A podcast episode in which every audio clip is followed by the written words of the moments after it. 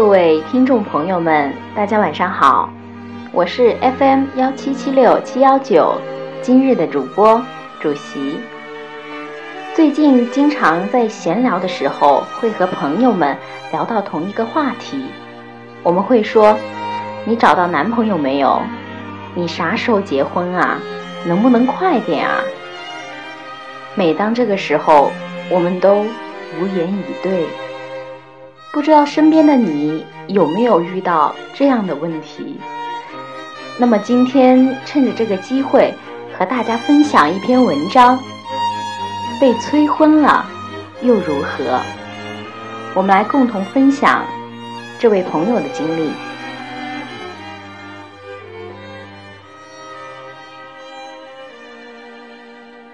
十年前，我读初三。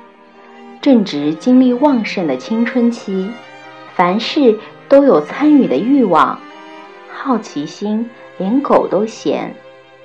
楼上李阿姨常来家中做客，和妈聊天的话题永远是女儿的愁嫁问题。我就在佯装写作业的无数个黄昏时刻，把耳朵完完整整的贡献给。中年妇女的牢骚，还把这个时段私自的称为“爱的启蒙”。在那父母都习惯把自己的孩子和别人家的孩子相比的街坊文化里，李阿姨家的女儿实在是谈不上是个优秀的形象。她性格乖黏，不喜言语，上学时成绩平平。毕业后找不到工作，索性窝在家中，每天十二点起床，看电视剧到深夜。李阿姨就心甘情愿地为啃老的女儿洗衣做饭，一直到她的二十六岁。在那个通讯很差、舆论却很发达的年代里。街坊四邻开始对李阿姨女儿的婚事表现出巨大的热情，李阿姨渐渐在人前抬不起头来，她害怕对上的目光仿佛都在讲：“瞧瞧，女儿连份工作都没有，都多大了还嫁不出去呢？”因此，我在家中经常看到这样的场景。李阿姨一边扒拉着头发，一边忧心忡忡地对我妈讲：“你看看，就为我闺女找对象这事儿，我愁了多少头发呀！”我妈也愁苦满面地安慰着：“别急呀，大姐，总能遇到合适的。有什么条件不错的小伙子，我也会帮你留意的。”后来。妈陆续的帮李阿姨的女儿介绍了几个条件相当的小伙子，李阿姨也总是把一袋一袋的九宝桃放在我家的茶几上。我在那巨大而多汁的桃子下，像是观赏一出闹剧，看见李阿姨家的女儿在众多的相亲对象中周旋，有时因为年龄大。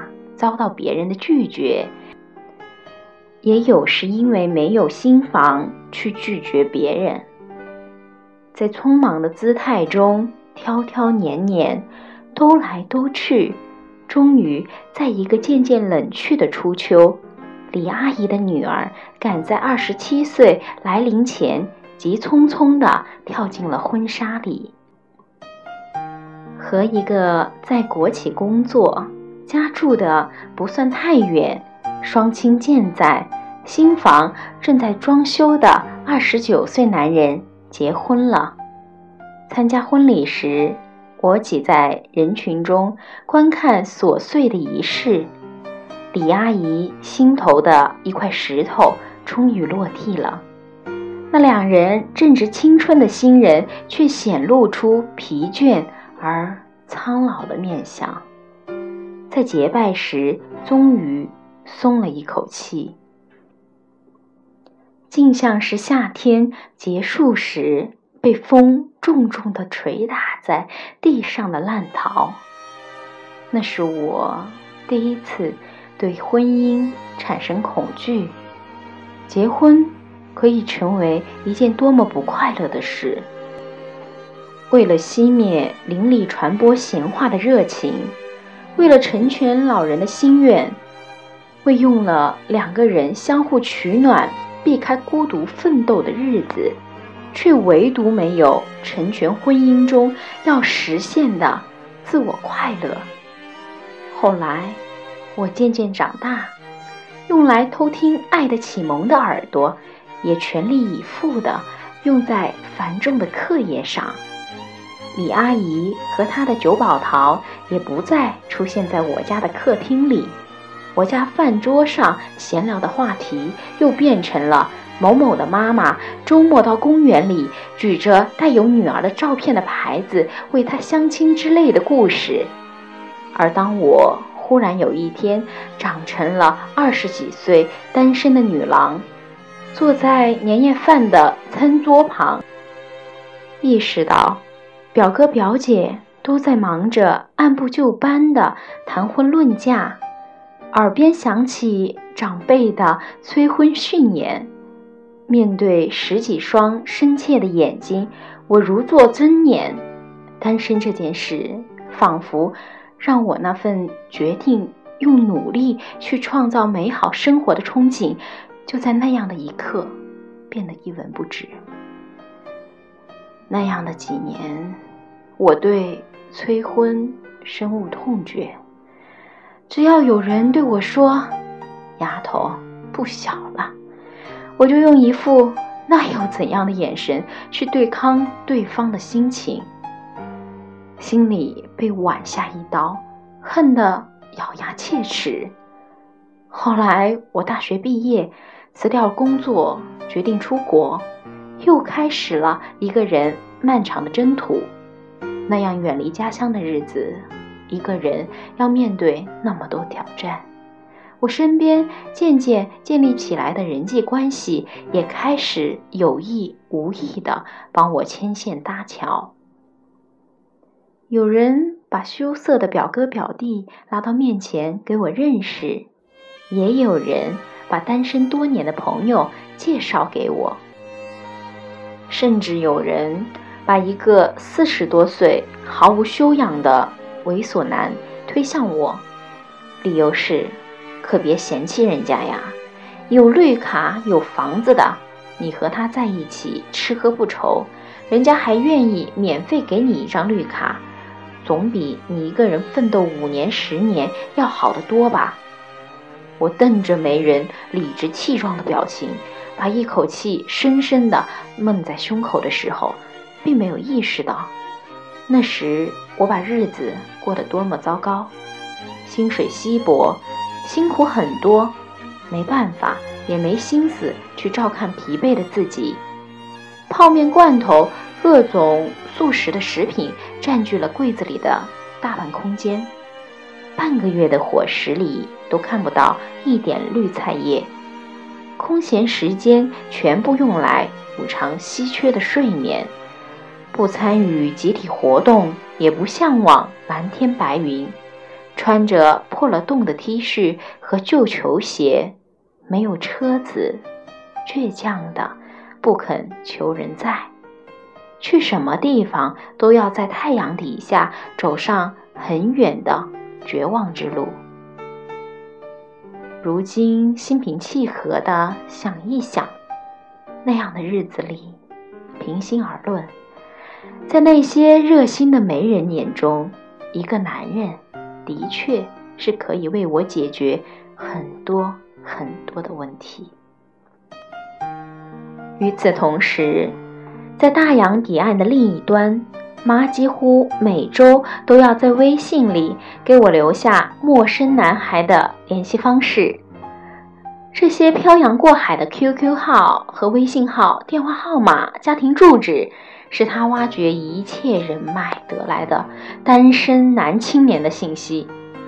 作为最了解我的人，不管我在网上如何把光鲜的一面晒给妈看，他也总是万般的忧虑地说：“孩子，你一个人太辛苦了。”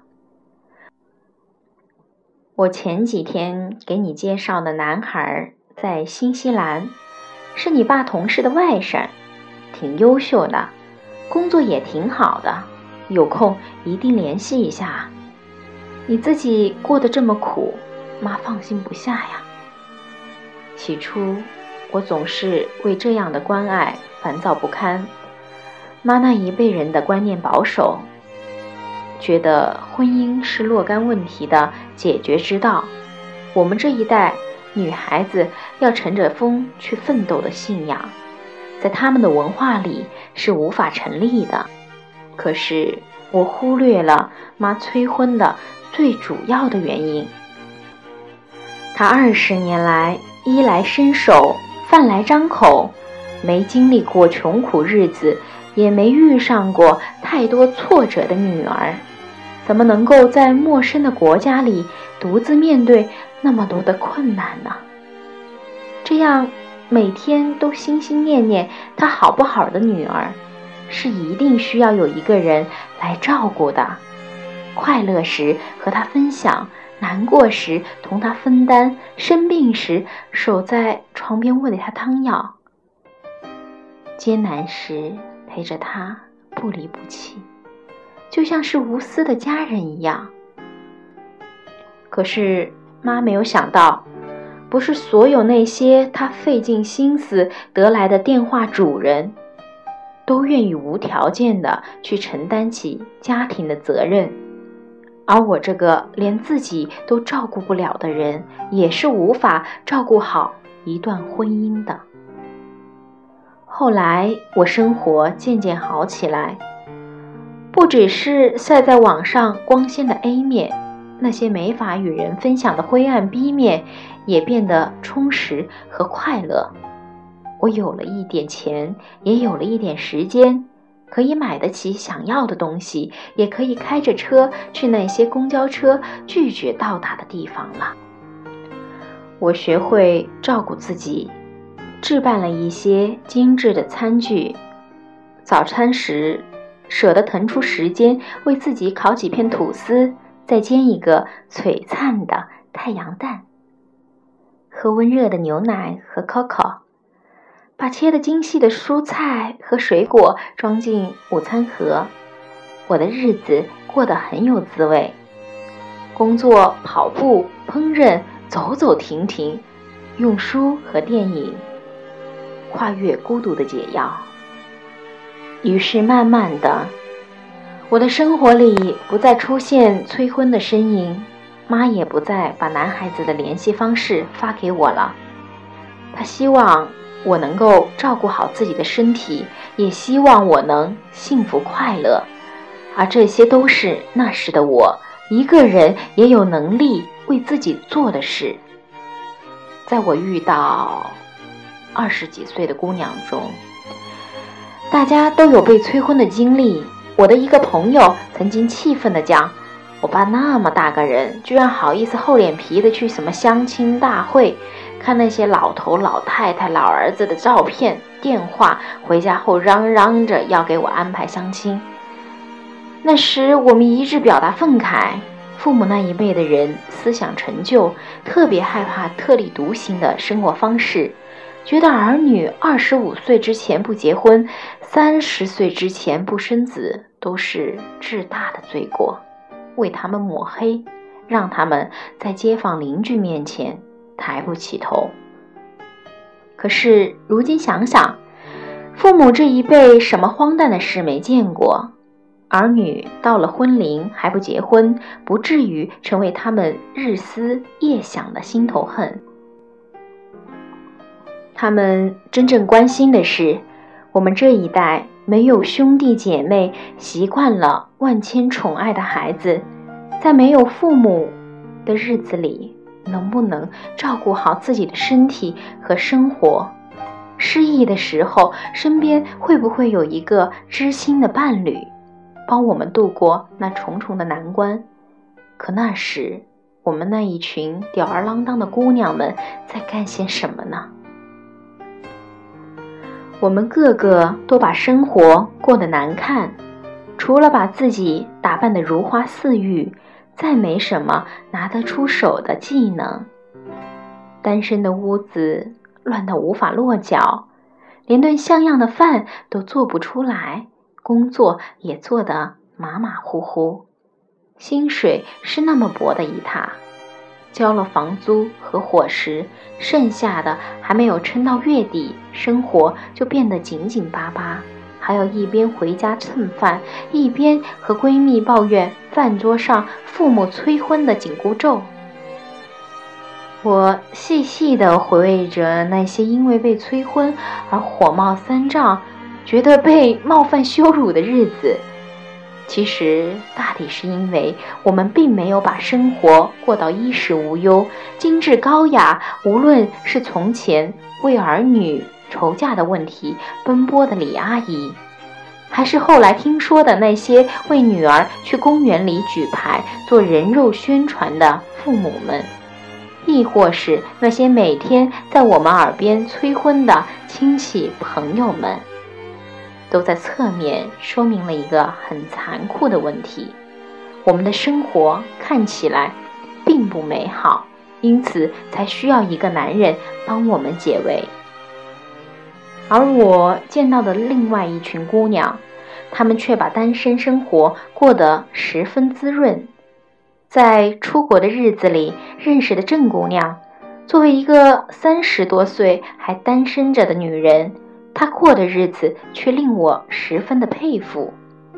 出国五年内，她修完了硕士学位，谋谋得了一份稳定的职位，薪水可观，靠清醒的理财头脑攒下了一套小房子的首付。位于风景秀丽的街区，有种满鲜花的阳台和装饰高雅的大客厅。从那里望得见翠绿的山间，去海边只有五分钟的车程。在那些小情侣牵着手出门的艳阳天里，郑姑娘一个人到海边游泳，独自去山顶拍照，或者约一大帮朋友去公园里烧烤野餐。他对自我很有约束，对未来很有计划，每一年都把生活提升到一个新的高度。他平日里健身、读书，注重保养，上定期的瑜伽课和烹饪班，在杂志上得到了小小的摄影奖项。博客里是粉丝们追捧的旅行日记。郑姑娘保持着二十多岁女人的肌肤，修炼着不输给二十岁姑娘的身材，却拥有着二十岁姑娘想不到的事业和财富。她渴望爱，却从不着急，依旧是少女的心态和姿态。我曾经好奇地问过郑姑娘：“活成你这么好的人。”有人催婚吗？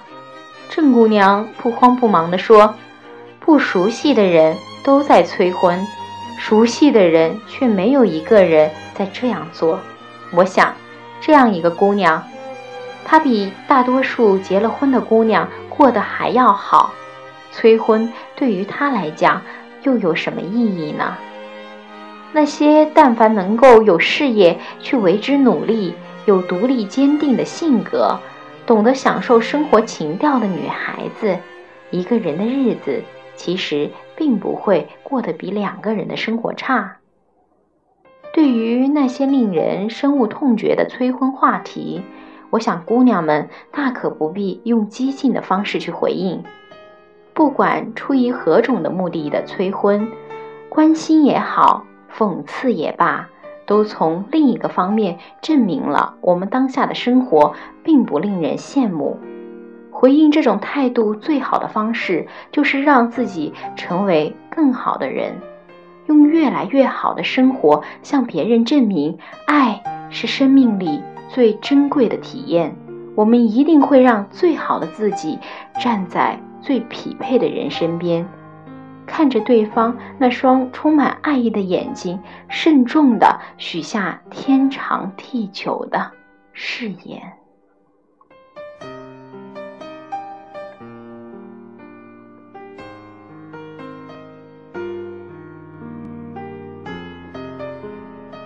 感谢各位听众朋友们，我们下期再会。